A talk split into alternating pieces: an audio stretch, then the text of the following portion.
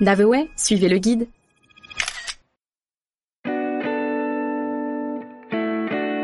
Vichy. La fièvre de l'eau. Quand on évoque Vichy, bien souvent notre esprit se perd entre ce sombre souvenir de la Seconde Guerre mondiale et cette ville strictement thermale.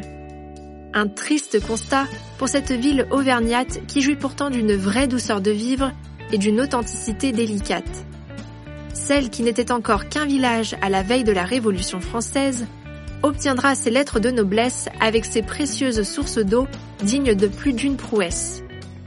Charles X, Napoléon III et tous les grands bourgeois se pressent à Vichy pour s'abreuver de ces sources froides et chaudes afin de soigner leurs maladies. Mais de cette belle époque prospère, la cité où règne bien-être et santé a aussi gardé un patrimoine tout en finesse et en beauté. Des sublimes demeures de la rue Hubert Colombier au chalet de l'Empereur, en passant par les pavillons des sources, le champ visuel est agréablement inhabituel.